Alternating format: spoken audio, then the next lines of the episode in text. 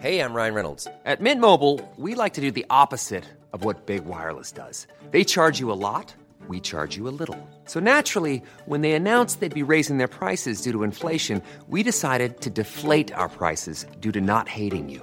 That's right. We're cutting the price of Mint Unlimited from $30 a month to just $15 a month. Give it a try at mintmobile.com slash switch. $45 upfront for three months plus taxes and fees. Promo rate for new customers for limited time. Unlimited more than 40 gigabytes per month. Slows. Full terms at mintmobile.com.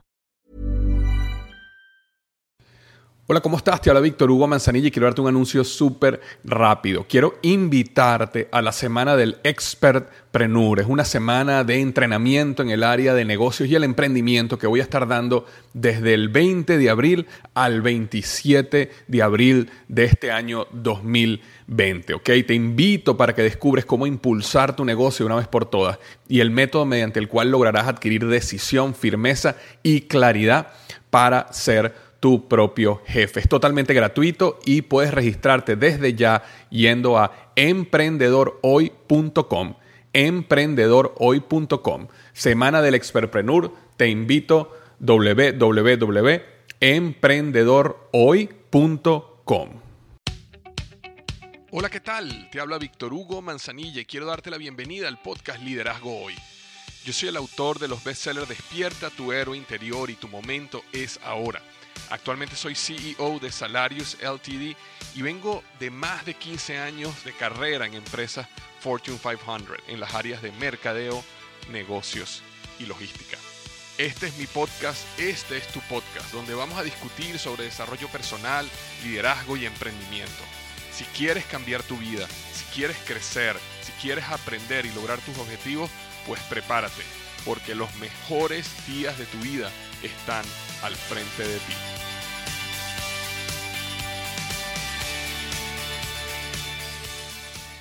Hola, ¿qué tal? Bienvenido al episodio número 220 del podcast Liderazgo Hoy. Vamos a estar hablando sobre 13 preguntas que determinarán tu nivel de liderazgo. 13 preguntas que determinarán tu nivel de liderazgo. Estas son 13 preguntas que aplica Google, la compañía Google, para revisar el nivel de liderazgo de sus gerentes, de sus directores y hacia arriba. ¿okay? Y esta serie de preguntas me parecen súper interesantes. Nuevamente, no son preguntas que inventé yo, son preguntas que ellos aplican. De hecho, me llamó mucho la atención porque leí, leí un artículo en la revista Inc. y me emocionó mucho que después de leer el artículo, que vamos a estar hablando hoy, y ver todas estas 13 preguntas, me di cuenta que quien había escrito el artículo había sido un director de Procter Gamble que yo conocía en mi tiempo en Procter Gamble. Su nombre es Scott Mouse y él era eh, director de, todo lo que era dish o cuidado del, digamos, de los platos, todo lo que era lavaplatos, Cascade, Dawn, todas las marcas que tienen que ver con lavaplatos, un negocio gigantesco en Procter Gamble. Y él fue que había escrito este, este artículo, lo cual me, me emocionó mucho. Pero lo más interesante del artículo y de estas 13 preguntas es que uno de los problemas que uno como eh, alto ejecutivo tiene en las empresas es poder determinar el nivel de liderazgo de las personas que están en tu equipo. ¿Y por qué es difícil? Porque el liderazgo es difícil de medir porque el liderazgo tiene habilidades blandas, ¿verdad? Habilidades duras. Y hay personas que son muy buenas haciendo lo que en inglés llaman managing up o gerenciando hacia arriba, es decir, son muy buenos gerenciando a sus respectivos jefes, son muy buenos eh, creando una imagen hacia arriba, pero la gente que está abajo no está sintiendo un real, no está sintiendo realmente un liderazgo. Entonces, y estoy seguro que te ha pasado en algún momento en la vida, de que de repente hay una persona que el jefe, los directores, la junta directiva piensan que es una maravilla, lo ascienden, le dan más responsabilidad, lo felicitan y su gente, su equipo dice, wow, ¿cómo, ¿cómo puede ser que esta gente allá arriba esté tan ciega a lo que esta persona nos ha hecho a nosotros y cómo nos trata como equipo? Entonces, como normalmente las decisiones de ascenso, las decisiones de aumentos salariales, las decisiones de crecimiento y desarrollo vienen de arriba hacia abajo, es muy importante que uno desde arriba, uno pueda determinar el nivel de liderazgo de las personas que tú tienes abajo. Y nuevamente, no es un proceso fácil, porque las personas de abajo pueden estar poniendo una careta hacia arriba y tú piensas que son tremendos líderes, tú piensas que su equipo está feliz, tú piensas que todo está funcionando de maravilla y resulta que no son buenos líderes, resulta que se están aprovechando de su equipo, resulta que son malos jefes y bueno, pare de contar. Entonces, estas 13 preguntas que te voy a hablar hoy te ayudan a determinar si esa persona es un buen líder o no. Ahora, estas 13 preguntas las podemos utilizar de diferentes maneras. La manera principal que yo te recomendaría que las vieras es, imagínate que tu equipo tuviera que responder estas preguntas, es decir, la gente que te reporta a ti, la gente que está debajo de ti en la organización, tuviera que responder estas preguntas a alguien superior a ti o inclusive a ti mismo. Entonces yo creo que el primer paso de estas 13 preguntas es hacerte una autorreflexión. ¿Qué respondería mi equipo a estas preguntas? Y yo creo que esa es la parte más importante. Y después puedes utilizar, copiar estas preguntas y utilizarlas para medir el nivel de liderazgo de la gente que tú tienes abajo. Y también, en tercer lugar, te sirve para medir el nivel de liderazgo de las personas que tú tienes arriba. Pero ese tercer lugar es lo último que a mí me interesa que te enfoques en este podcast. Porque el error que podemos cometer es que cuando yo esté haciendo estas preguntas, las personas inmediatamente piensen en su jefe y digan, ah, no viste, mi jefe no hace esto, mi jefe no hace aquello, mi jefe no hace qué. Y entonces, ¿qué es lo que pasa? Vas a perder la oportunidad de utilizar esto como una autorreflexión para tú mejorar tu nivel de liderazgo. Ya tu jefe es tu jefe. Eh, las personas que están arriba tuyos probablemente no las vas a poder cambiar nunca. Vamos a enfocarnos en lo que sí puedes cambiar, que eres tú como persona, tú como líder y también tu organización, la gente que está debajo de ti a través de tu mentoría, a través de tu coaching, a través de las relaciones que tú tengas con ellos, los puedes ayudar a crecer, cambiar y también convertirse en líder. Entonces, Vamos a comenzar con estas 13 preguntas que determinarán tu nivel de liderazgo. La primera es la siguiente. Y, recuerda, imagínate que estas preguntas se las están haciendo al equipo. Estas preguntas se las están haciendo a tu equipo sobre ti. La primera pregunta es, ¿recomendarías a tu gerente a otra persona? ¿Recomendarías a tu gerente a otra persona? Esta es una pregunta súper compleja y va directamente al grano. De hecho, cuando tú haces estudios de mercado, una de las preguntas más importantes que tú haces, y de hecho estoy seguro que si has hecho encuestas, alguna vez has tenido que responder estas preguntas, que dice, basada en tu experiencia, ¿cómo recomendarías, o sea, del 1 al 10, recomendarías este producto o este servicio a tus amigos y familiares? Estoy seguro que has visto esa pregunta muchísimo. Basada en tu experiencia con el producto, basada con tu experiencia en el servicio, ¿recomendarías este producto o servicio a tus amigos y familiares? Y te ponen abajo una escala del, del, del 0 al 10, ¿no? Y esa pregunta no la hace mucha investigación de mercado porque se ha determinado estadísticamente que si tú quieres englobar todas las preguntas en una, la mejor pregunta que tú puedes hacer tiene que ver con recomendación. Porque el gran poder de crecer un negocio es recomendando. Si tú haces un producto y las personas que lo compran les encanta y lo y recomienda, ya tú puedes estar tranquilo que todo lo que tú querías preguntar es positivo. Mientras que tú puedes tener un gran producto, pero si por alguna razón las personas no lo recomiendan, hay un problema. Entonces, eh, nuevamente, esa es la pregunta más importante que se utiliza en investigación de mercado. Bueno, esa es la primera pregunta con que comenzamos eh, esta serie de 13 preguntas. ¿Recomendarías a tu gerente a otras personas? Y esto indica a tu gente si tú eres en general lo suficientemente buen líder para que ellos puedan ir a otras personas, amigos, conocidos, y recomendarles que vengan a trabajar contigo, que vengan a trabajar en tu equipo. Y yo he tenido ambas experiencias, he tenido jefes magníficos donde más bien me ha encantado poder decirle a otras personas, oye, vente a mi equipo, trabaja con nosotros, no te imaginas lo que es trabajar con A, con B o con C, realmente son una maravilla, te van a ayudar, te van a desarrollar, tienen un nivel de liderazgo altísimo. Pero también me ha pasado de que eh, he recomendado a personas, mira, no vayas a trabajar a este equipo, Tú no quieres reportarle a esta persona. No importa qué tan bueno tú seas, esta persona va a destruir tu carrera o esta persona va a destruir tu ánimo. Esta persona te va a llevar al suelo. Esta persona se va a aprovechar de ti. Entonces, es muy importante esta primera pregunta. ¿Qué, respondería la gente que te reporta a ti de esta pregunta? Eh, ¿Recomendarían a tu gerente? O sea, te recomendarían a ti, a otras personas. Y recuerda que cuando uno le hace esta pregunta al equipo, uno lo hace de una manera anónima. Y si tú tienes varias personas en tu equipo, eh, el agregar esa data haría que los resultados fueran completamente anónimos. Y así es como funciona este, en Google, donde los datos que te dan a ti como líder al final son completamente agregados. Entonces tú no es que puedes atacar a una persona específica y decir, ah, tú fuiste la persona que puso algo malo en mí, sino que tú ves simplemente los datos agregados. La segunda pregunta es la siguiente. ¿Mi gerente asigna oportunidades para ayudarme a desarrollar mi carrera? ¿Ok? Mi gerente me da oportunidades para ayudarme a desarrollar mi carrera. Es importante que nosotros como líderes tenemos la capacidad de conseguir oportunidades para que nuestro equipo mejore, crezca y se desarrolle. No simplemente el trabajo del día a día va a hacer que una persona se desarrolle al siguiente nivel. Cuando uno tiene una persona que es muy buena y una persona que está haciendo su trabajo muy bien, siempre recuerda que esa persona está haciendo ese trabajo muy bien a ese nivel.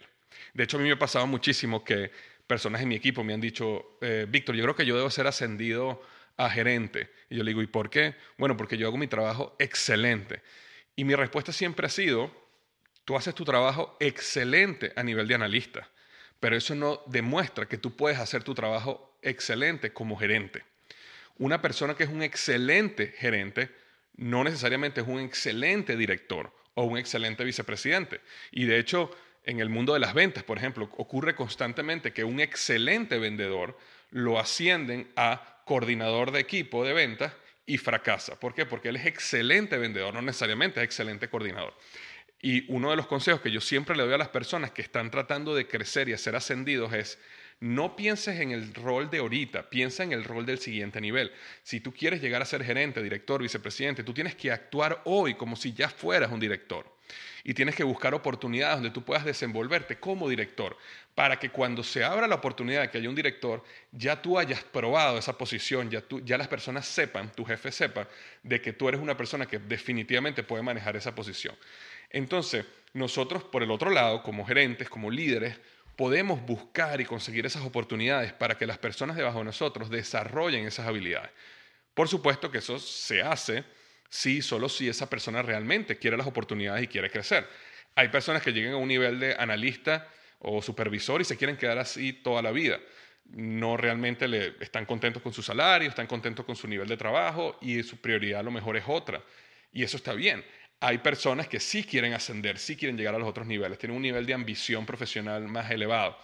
Y entonces ese grupo de personas, uno como líder tiene que conseguirle oportunidades donde ellos puedan desarrollarse, donde ellos puedan realmente demostrar su capacidad de trabajar al siguiente nivel y luego darle exposición de esos resultados al liderazgo de la compañía, al liderazgo del equipo.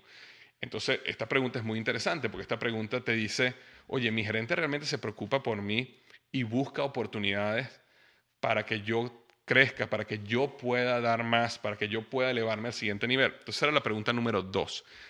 La pregunta número tres es, ¿mi gerente comunica los objetivos de forma clara? Y esta es una pregunta súper sencilla, ¿no? Las preguntas, perdón, los objetivos tienen que ser comunicados de forma clara. Y uno de los ejercicios que yo siempre le digo a, cuando estoy dando una conferencia o dando un taller a líderes, a líderes de alguna empresa, les digo, mira, agarra a tus cinco o seis colaboradores más cercanos, colócalos acá, llámalos a cada uno de manera independiente y pregúntales cuál es la visión de la compañía, pregúntale cuáles son los objetivos de la compañía. Y si tú tienes cuatro, cinco, seis respuestas diferentes, es un problema de liderazgo. Es un problema de comunicación. Es un problema tuyo que no has sido capaz de comunicar correctamente los objetivos. Entonces, es muy importante para que todo el equipo esté remando en la misma dirección, de que tú tengas los objetivos claros para todo el mundo. Aquí todo el mundo en el equipo tiene que saber hacia dónde estamos remando, qué es lo que necesitamos a dónde queremos llegar. Entonces esta pregunta indica si ese gerente, si ese líder se toma el tiempo realmente de asegurarse que cada miembro de su equipo entiende cuáles son los objetivos y no solo que entienda cuáles son sus objetivos, sino que entienda cuál es el rol de esa persona particular con esos objetivos. Porque uno de los ejercicios importantes como líder es que tú te sientas con la persona y después que la persona tiene claros los objetivos, entonces tú le tienes que explicar, tiene que quedar muy claro para esa persona ¿Qué es lo que esa persona está haciendo día a día para lograr esos objetivos? Porque si no, las personas piensan que simplemente ellos están trabajando, este es mi trabajo y ya, este es un trabajo que tengo que hacer. No, pero la persona tiene que entender, mira, estos documentos que tú haces todos los días, fíjate cómo nos ayudan a, por ejemplo, vender mejor nuestros productos, lo cual nos lleva a alcanzar las metas de venta. Oye, sabes que cuando tú atiendes a los clientes en atención al cliente y los tratas bien y los tratas con cariño y les resuelves sus problemas, ¿sabes lo que pasa? Las estadísticas muestran que esa persona es mucho más probable, mucho más, em, va a ser mucho más probable que esa persona vuelva a comprar. Y que recomienda el producto a otras personas, lo cual quiere decir que cada vez que tú atiendes a un cliente en servicio al cliente que está molesto y le resuelve su problema y lo tratas bien, esa persona termina, de, termina al final comprando más y nos, y nos acerca a la meta de, de ventas. Entonces vas ayudando a la persona a conectar lo que él hace día a día con ese objetivo. ¿ok? Entonces, el número cuatro es el siguiente. Mi gerente regularmente me da retroalimentación. Mi gerente regularmente me da retroalimentación, me da feedback, como diríamos en inglés. Eh, una de las claves para tú ayudar a las personas a crecer y desarrollarse es darle feedback, es darle retroalimentación. Retroalimentación positiva, retroalimentación práctica, okay, retroalimentación procesable. No es crítica, sino una retroalimentación donde esa persona pueda aprender cuáles son sus oportunidades y pueda mejorar. Eh, en el liderazgo, o digamos en la relación gerente-miembro del equipo, gerente-empleado, existen los extremos de la persona que todo el tiempo está criticando todo, lo cual eso se transforma en una búsqueda constante de dónde hay errores. Y eso es muy desmotivante y eso lleva a las personas a más bien tirar la toalla y decir, bueno, si igual todo lo voy a hacer mal, si igual siempre va a haber un error, ¿para qué esforzarme? ¿Por qué? Porque uno como líder tiene que entender de que siempre va a haber fallas, siempre va a haber cosas que van a salir mal. Sin embargo, ¿cuál es ese pareto? ¿Cuál es ese 80-20? ¿Cuál es ese 20% de cosas que si hacemos esas cosas bien, bien, bien, tenemos el 80% de la batalla ganada? Esas son las cosas donde hay que dar retroalimentación. Entonces, así como tienes esa persona que critica todo, el 100% de todo lo que hace, y eso lleva a la desmotivación, eso no lleva a que la persona crezca y mejore, eso lleva a que la persona se desmotive porque le pones una barra que esa persona nunca puede alcanzar y en consecuencia tira la toalla y empieza simplemente a dar lo mínimo para que no la despiden. Y por el otro lado tienes el líder de que no da ningún tipo de retroalimentación, lo cual también es muy malo. Es como es como el padre que nunca eh, eh, este, regaña a su hijo, no importa lo que haga. Al final el hijo termina sintiéndose de que, oye, si a mí no me prestan atención, debe ser que ni siquiera me quieren, ¿no? Entonces es muy importante que el líder entienda de que si él no da retroalimentación, sino que siempre todo está bien, todo está bien, todo está bien, también eso causa problemas e insatisfacción en la persona. No se siente, no se siente valorada, no se siente no se siente ni siquiera que le estás prestando atención a lo que esa persona está haciendo, no se siente que esa persona, eh, que tú quieres que esa persona crezca. Okay, entonces mi, mi consejo siempre es que busques cuáles son esas cosas que es el 20%, que es la parte más importante, que causa el 80% de los resultados, y si te enfoques en que eso salga muy bien, si te enfoques en dar retroalimentación, si te enfoques de siempre mostrarlo de una manera donde expliques los pasos de cómo esa persona puede mejorar. Y de hecho hay un artículo y un podcast que yo hice específicamente sobre cómo dar retroalimentación efectiva. Si estás interesado o interesada en eso, puedes escuchar, simplemente busca en iTunes, Google, Spotify, donde sea que escuches tu podcast, simplemente buscas Liderazgo Hoy o Víctor Hugo Manzanilla, cómo dar retroalimentación efectivamente y vas a conseguir ese episodio. ¿okay? El número 5, mi gerente proporciona la autonomía que necesito para hacer mi trabajo. Mi gerente proporciona la autonomía que necesito para hacer mi trabajo. Bueno, aquí estamos hablando microgestión, estamos hablando de micromanagement. Es decir, ¿es mi jefe una persona que me da la libertad a mí para actuar o siempre lo tengo oliéndome aquí en el cuello todo lo que hago? Siempre revisa cada punto de lo que hago. Evidentemente sabemos que la microgestión o micromanagement es muy, muy frustrante, no ayuda a las personas a crecer tampoco sino que las personas se sienten que todo el tiempo necesitan tener un papá una mamá al lado de ellos y que uno como líder no confía en ellos. Ahora, sí es importante entender de que hay un momento para todo. Y así como yo hablo en el podcast o en el artículo sobre liderazgo situacional, sí hay un momento donde tú necesitas tener una microgestión. ¿Y cuándo es ese momento? Cuando la persona es nueva. Cuando la persona está nueva en una organización, sí necesitas microgestionar su trabajo. ¿Por qué? porque necesitas asegurarte que la persona tenga éxito y que las cosas le salgan bien. Porque una persona que llega nueva a una organización y digamos que tiene que hacer una presentación o tiene que hacer un documento y tú simplemente le das libertad a esa persona donde cuando esa persona no conoce la organización, no sabe quiénes son las personas que tienen poder en la organización, no sabe lo que la organización ha hecho antes, y tú simplemente le das la libertad, esa persona puede estrellarse contra una pared, puede crear, puede comenzar su vida en esa empresa con una reputación muy negativa que va a ser muy difícil de salvar y puede más bien, más bien puede entrar, eh, comenzar un proceso de, crecimiento que termina que la persona no sirve o se va o es despedida. Entonces es muy importante que al principio, yo siempre eh, indico que es un periodo, por supuesto que varía del nivel de madurez de la persona, pero usualmente es un proceso de aproximadamente tres meses uno sí necesita microgestionar, porque uno necesita guiar a la persona. Mira, así vas a decir esto. Ten cuidado cuando eh, vayas a esta reunión, ten cuidado con estas dos personas. No uses esta frase si no usas esta frase, porque ya en el pasado se ha usado esta frase y mira lo que ha traído. Entonces tú la vas guiando y le vas enseñando. Ya llega un momento donde la persona puede sostenerse por sí misma. Eh, un podcast muy, muy importante que puedes escuchar también, se llama Liderazgo Situacional, que yo hice hace un tiempo, y ahí explico el proceso donde es básicamente la fase 1 es yo te digo lo que hagas y punto, y lo haces. La fase 2 es yo te pido tu opinión, pero te digo qué es lo que hay que hacer. Ya es la persona está un poco más madura. La fase 3 es yo te doy mi opinión, pero tú haces lo que tú creas que es correcto, es decir, ya estás empezando a delegar las decisiones. Y la fase número cuatro y última es, tú tomas todas las decisiones, simplemente llámame si es necesario que te dé algún consejo. Y ese proceso de liderazgo situacional no tiene que aplicarlo a los miembros de su equipo. Sin embargo, es importante entender, salvo esas personas que tienen solo tres meses o menos en el trabajo, si su gerente le proporciona la autonomía que ellos desean para hacer su trabajo correctamente. Ok, sigamos. Pregunta número 6. Mi gerente muestra constantemente consideración por mí como persona. Y aquí básicamente se utiliza el principio de a mí no me importa lo que tú sabes hasta que yo sé que tú me importas, ¿no? Donde las personas tienen que sentirse amadas, las personas tienen que sentirse aceptadas, las personas tienen que sentirse que a ti te importan ellos como persona.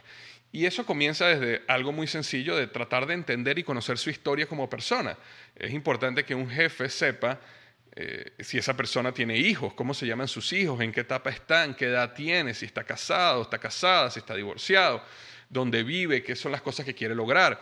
Y a medida que la relación empieza a crecer y a desarrollarse en el trabajo, entender cuáles son sus sueños personales, a dónde quiere llegar, cómo tú lo puedes ayudar. Todo ese tipo de cosas ayudan a que la persona se siente aceptada, amada, a pesar del trabajo. Donde idealmente llegue un momento donde la persona diga, bueno, mira, así yo, como, es, como dicen, la embarra en el trabajo, así cometo un error grandísimo aquí, mi jefe, yo sé que él igual me aprecia a mí como persona y como ser humano. Y eso es donde tú quieres llegar.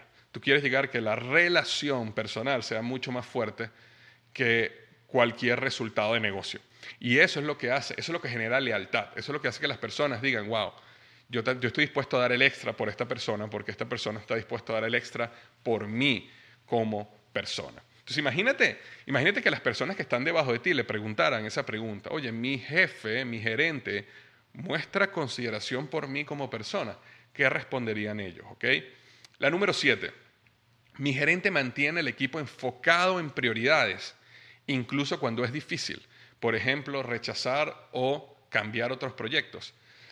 Esta pregunta es súper importante porque aquí habla sobre la capacidad del líder de priorizar. En la actualidad, lamentablemente, eh, la cantidad de trabajo versus la cantidad de recursos eh, se ha desbalanceado. Es decir, la mayoría de las organizaciones tienen muchísimo más trabajo que la cantidad de recursos que tienen para ejecutar ese trabajo.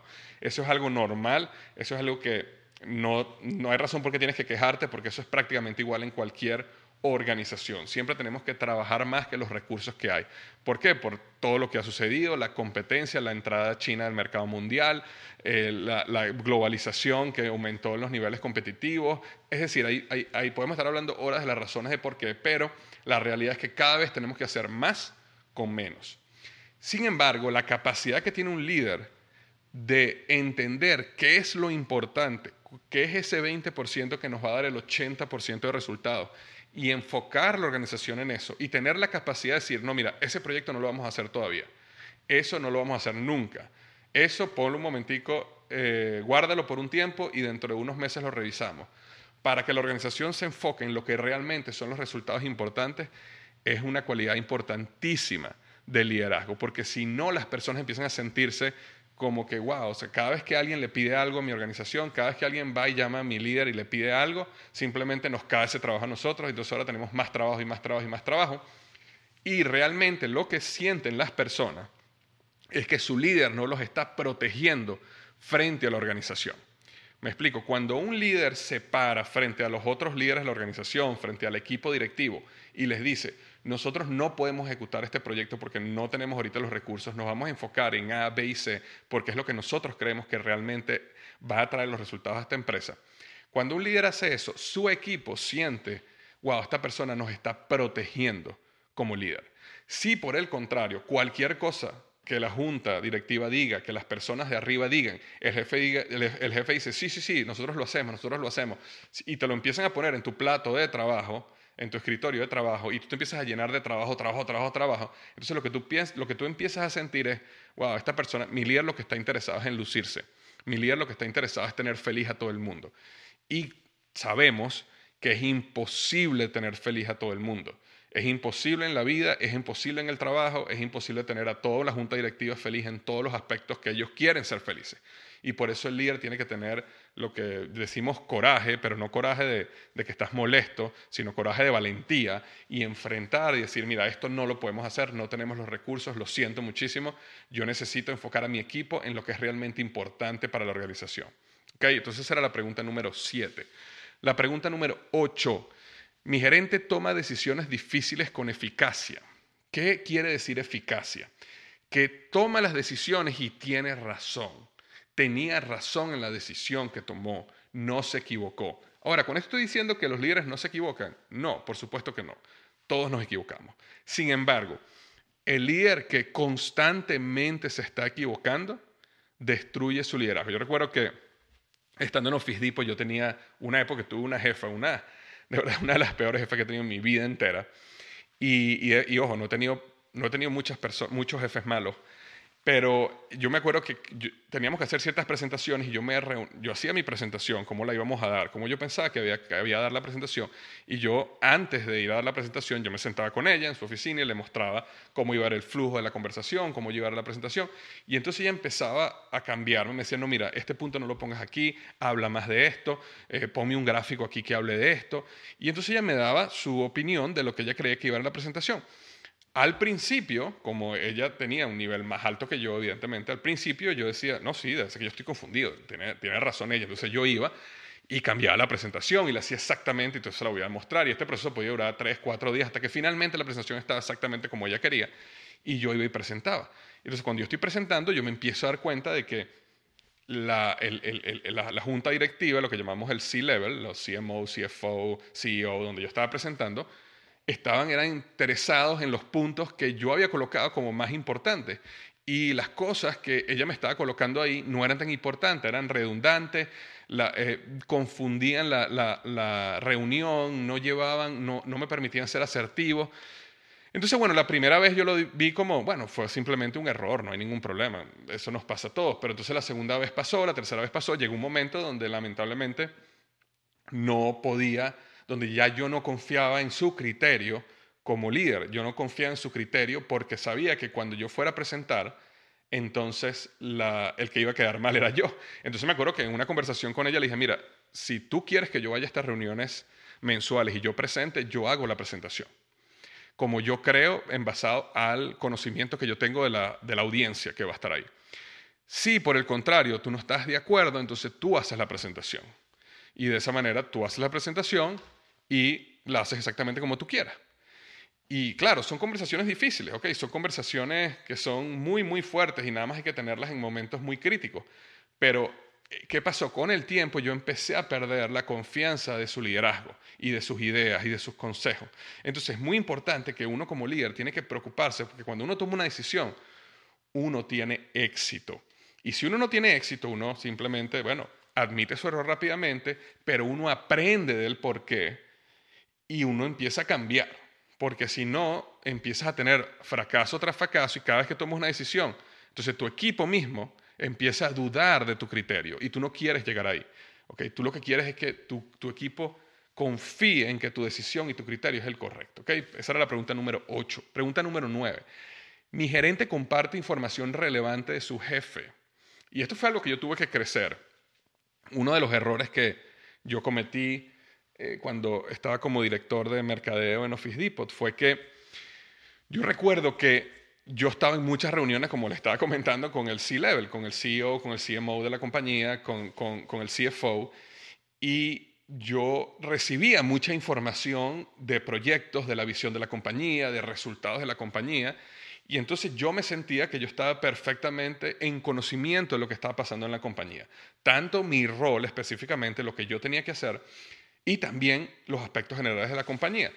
Ahora me, di cuenta de que yo no tenía un foro donde con cierta frecuencia yo me sentara frente a mi equipo y yo les contara a ellos qué es lo que está pasando allá arriba.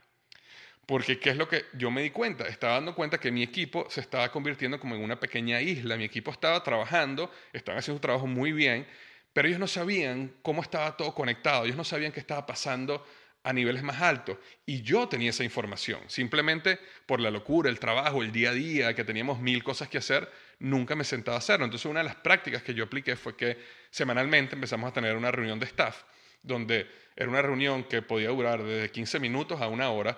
Era una reunión flexible, era una reunión donde simplemente nos sentábamos en un salón, todo mi equipo, y si yo tenía algo nuevo que decirle, yo se los comentaba, entonces yo me preparaba para yo actualizarlo de cualquier cosa que yo escuchara, digamos, en el Olimpo de la compañía. Y ellos, si tenían alguna duda específica, también tenían ese foro abierto conmigo para yo ayudarlos y responderles sus dudas. Y eso permitió empezar a traer información de arriba, ¿ok? Hacia abajo.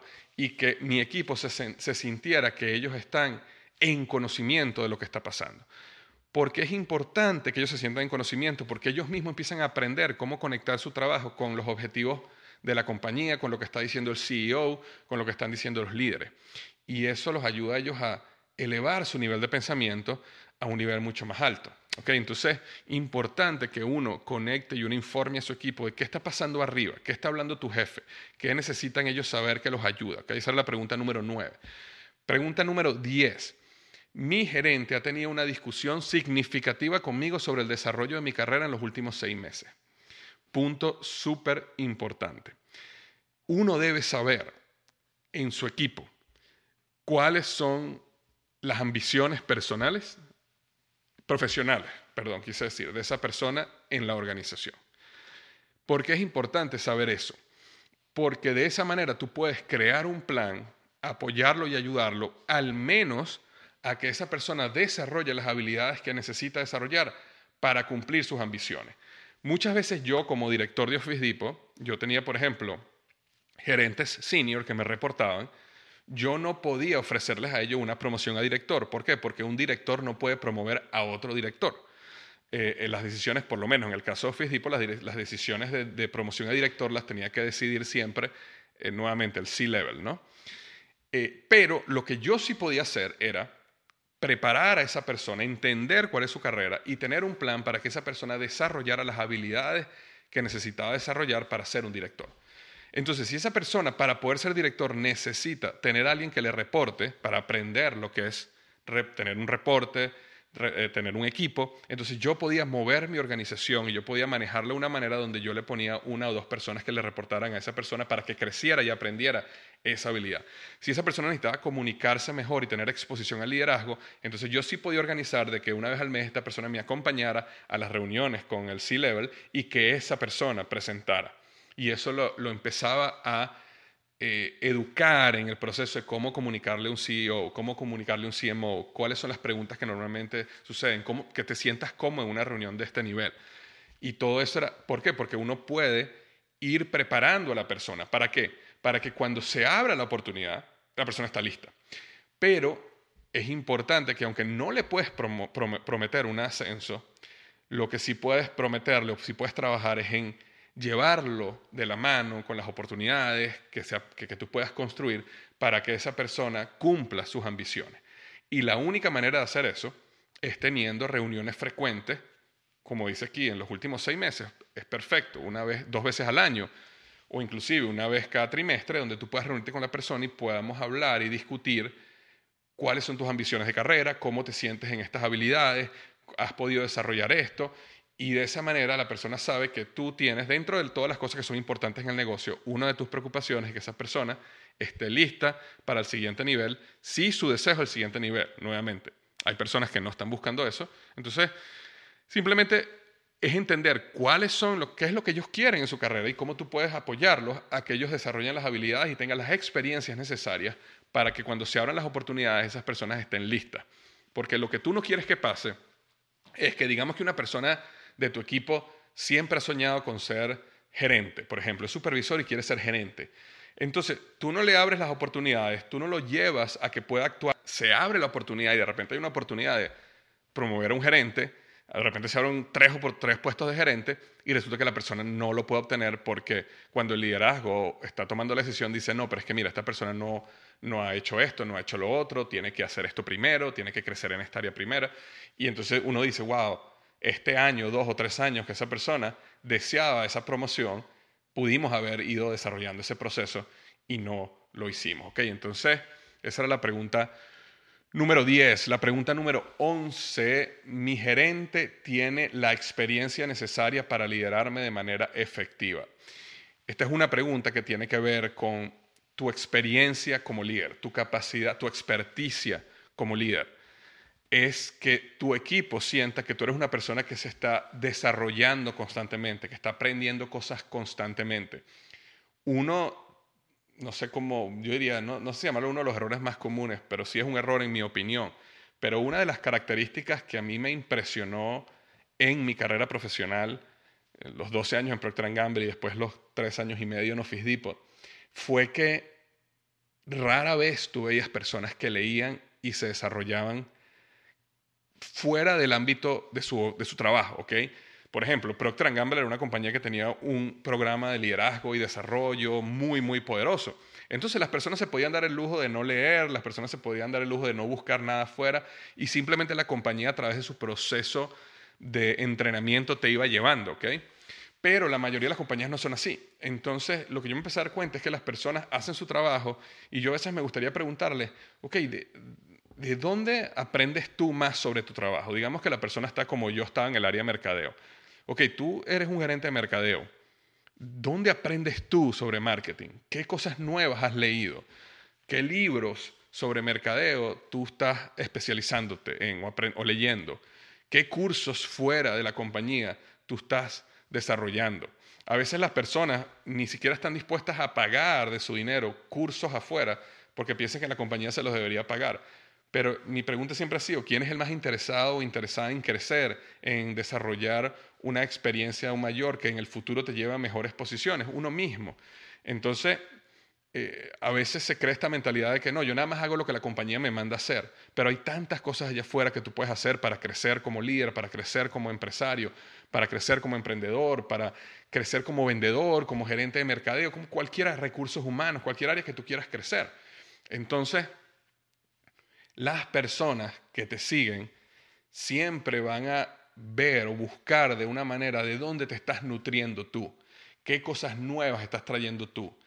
Y, eso los puede llevar a tener la confianza de, wow, no, estamos con una persona que siempre se está preparando, siempre está leyendo, siempre está creciendo, versus una persona que, wow, yo, yo no sé si esta persona tiene la experiencia necesaria para liderarme, yo no sé si esta persona tiene la capacidad, no sé si esta persona se quedó en el aparato, se quedó en la, en la era antigua y no se ha actualizado. ¿Me explico? Entonces es importante que esta pregunta se responda eficientemente. Eh, perdón, eh, eh, quise decir positivamente.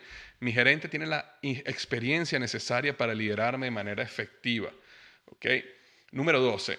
Las acciones de mi gerente muestran que él o ella valora mi perspectiva, incluso si es diferente de la suya y aquí viene un punto importante en el liderazgo, lo estábamos hablando un poquito cuando hablamos de liderazgo eh, eh, situacional, donde decíamos de que una persona, si no está en los primeros tres meses donde uno tiende a ser más directivo, de acuerdo a este modelo de liderazgo situacional, la persona siempre tiene que sentirse que tú has creado un ambiente que está abierto para la eh, confrontación, para hablar un tema al desacuerdo, a la discusión, sin que esa persona vaya a ser afectada por dar su opinión. Entonces, evidentemente, cuando tienes un equipo y cuando el equipo cada vez es más grande, más grande, más grande, va a haber muchas personas que no van a estar de acuerdo con tus decisiones. Pero lo que sí es importante es que esas personas se sientan escuchadas. Y cuando las personas se sienten escuchadas y tú realmente entiendes su posición, entonces tú les puedes explicar tu posición desde el punto de vista de su posición. Entonces, si una persona está diciendo, oye, yo estoy de desacuerdo que hagamos esto, eh, tomemos el camino A por esto, por esto, por esto, por esto, yo creo que más bien deberíamos tomar el camino B. Es importante que tú te sientes y le preguntes a la persona, ok, ¿por qué? Háblame más. ¿Qué sientes tú que, que yo estoy, qué decisión estoy tomando yo que es incorrecta? ¿Dónde tú crees que mi decisión puede traernos un problema? ¿Por qué tú crees que tu decisión es más importante? Ok, te entiendo, entiendo, entiendo tu perspectiva. tienes razón en ese punto. Ahora, déjame explicarte algo. Y entonces ahí sí le puedes explicar desde su perspectiva y le puedes decir, mira, si las situaciones fueran de esta manera, totalmente de acuerdo con lo que tú estás diciendo. Creo que tu decisión sería la correcta. Ahora te explico por qué estamos tomando esta decisión. Y la decisión es por esto, por esto, por esto, por esto. Ahora, puede ser que tú tengas la razón, puede ser que yo tenga la razón. Aquí realmente no, ninguno de los dos estamos seguros cuál es el camino correcto. Pero sin embargo, este fue el camino que decidimos. Yo entiendo perfectamente por qué tu opinión es tomar el camino A. Ahora, lo que sí te pido es lo siguiente, ya que decidimos tomar este camino, necesito tu compromiso total y tu apoyo en hacer de este camino lo mejor posible. Cuento con tu apoyo. Y entonces en ese momento, si la persona se siente escuchada, te va a decir que sí. Ahora, Víctor, ¿qué pasa si la persona te dice que no? Entonces entramos en otro problema. Tú no quieres tener personas en tu equipo que no estén alineadas con tu visión. Entonces, por supuesto que uno se tiene que tomar el tiempo de escuchar a todo el mundo, de explicar a todo el mundo, de que la gente se siente que tú los entendiste, pero después de ese momento es la labor de todo el equipo, y esto sí es una labor personal, de decir, ok, está bien, no se hizo lo que yo pensaba que se tenía que hacer, no se hizo lo que yo estoy de acuerdo, pero mi líder decidió hacer esto y yo voy a ponerle todo mi esfuerzo a que esto sea exitoso. Porque tú lo que tú no quieres tener personas que estén diciéndole a los demás como una manzana podrida, el chisme en la organización, diciendo a los demás, yo te dije, debíamos haber hecho era esto, deberíamos haber ido por el camino B, no en el A. Yo se lo dije a él desde el primer día y ahora vamos a fracasar. Y empieza más bien a ensuciarte y dañarte la mente de tu equipo. Y empieza a ser una manzana podrida que empieza a podrir a todas las demás manzanas. Entonces, cuando existen divergencias muy importantes en el equipo, en el momento que tú tienes esa conversación y le explicas a la persona, le entiendes a la persona, escuchas a la persona, pero sin embargo al final decides seguir con tu decisión, entonces es importante que le digas a la persona, te entiendo, te escucho, pero vamos a hacer esto, cuento con tu apoyo al 100% que hagamos esto exitoso. Y si la persona no está ahí, entonces esa persona no puede seguir en la organización porque se va a transformar en una manzana podrida. ¿Ok? Esa es la pregunta número 12. Y la pregunta número 13 y última es, ¿mi gerente efectivamente colabora más allá de las fronteras? Y esta es una pregunta que eh, es súper importante. ¿Por qué? Porque todo líder tiene que tener la habilidad de abrir puentes, de construir puentes dentro de la organización. Una cosa que a veces eh, es muy bonita, como hablamos hace unos minutos, es cuando el líder protege a la organización. Es decir, cuando tú tienes un líder que está dispuesto a pelear por ti, y que te protege, eso te da mucho liderazgo, porque la gente y el equipo se siente protegido. Acuérdate que hablamos hace unos minutos del ejemplo de, digamos que te están mandando demasiados proyectos y tu líder dice, no, paren, paren, paren, no vamos a hacer todo eso, mi equipo puede entregar esto bien y esto es lo que vamos a hacer y te protege, ¿ok? Y protege tu, carga de trabajo. Eso está muy bien. Pero por el otro lado, el líder tiene que ser una persona que abre puentes hacia afuera. Porque si tu líder es un peleón, si tu líder todo el tiempo se está peleando con la gente de afuera y te está protegiendo a ti y a tu equipo, pero sin embargo está rompiendo puentes, destruyendo puentes hacia afuera, te va a hacer tu trabajo muy, muy, muy difícil, porque no te va a permitir llegar a otros lados porque ya él rompió esos puentes. Entonces el líder tiene que tener esa capacidad de proteger al equipo, pero a la vez, a la vez abrir puentes a las otras organizaciones dentro de la compañía. ¿Para qué? Para que esas relaciones fuertes que él haga sean las que te abran puertas a ti para hacer tu trabajo mejor.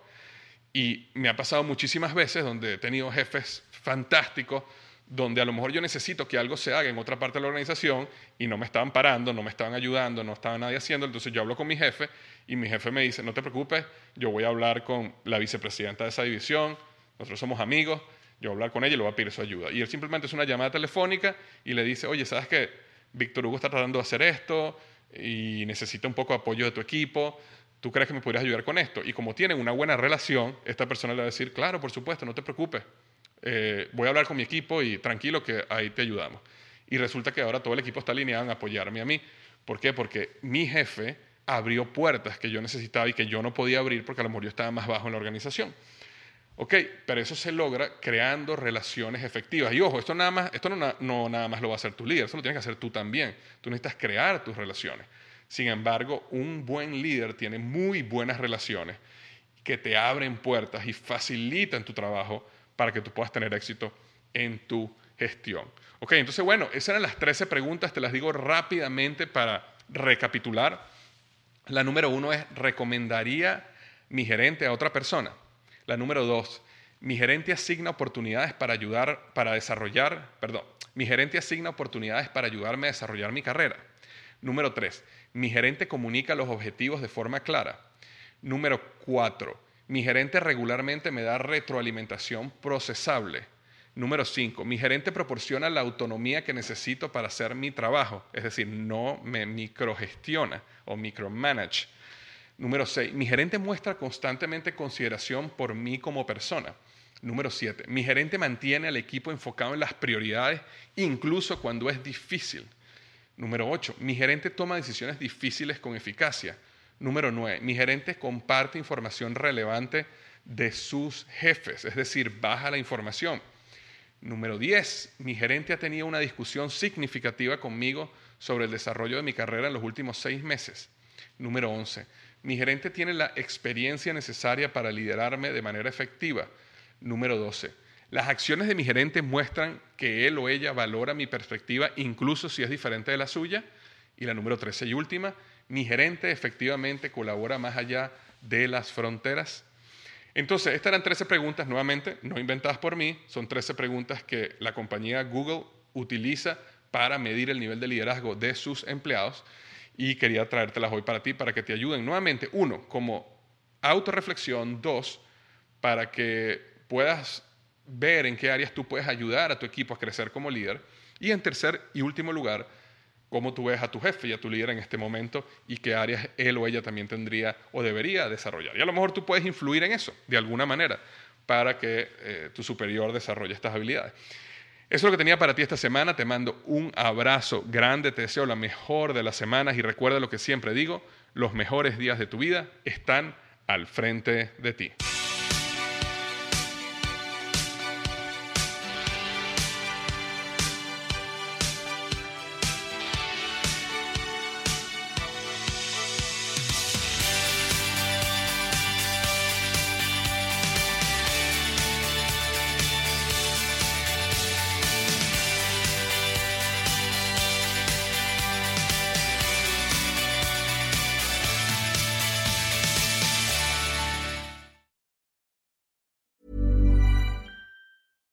Deserves the best, and there's no better place to shop for Mother's Day than Whole Foods Market. They're your destination for unbeatable savings, from premium gifts to show-stopping flowers and irresistible desserts. Start by saving 33% with Prime on all body care and candles. Then get a 15-stem bunch of tulips for just $9.99 each with Prime. Round out Mom's menu with festive rosé, irresistible berry chantilly cake, and more special treats. Come celebrate Mother's Day at Whole Foods Market.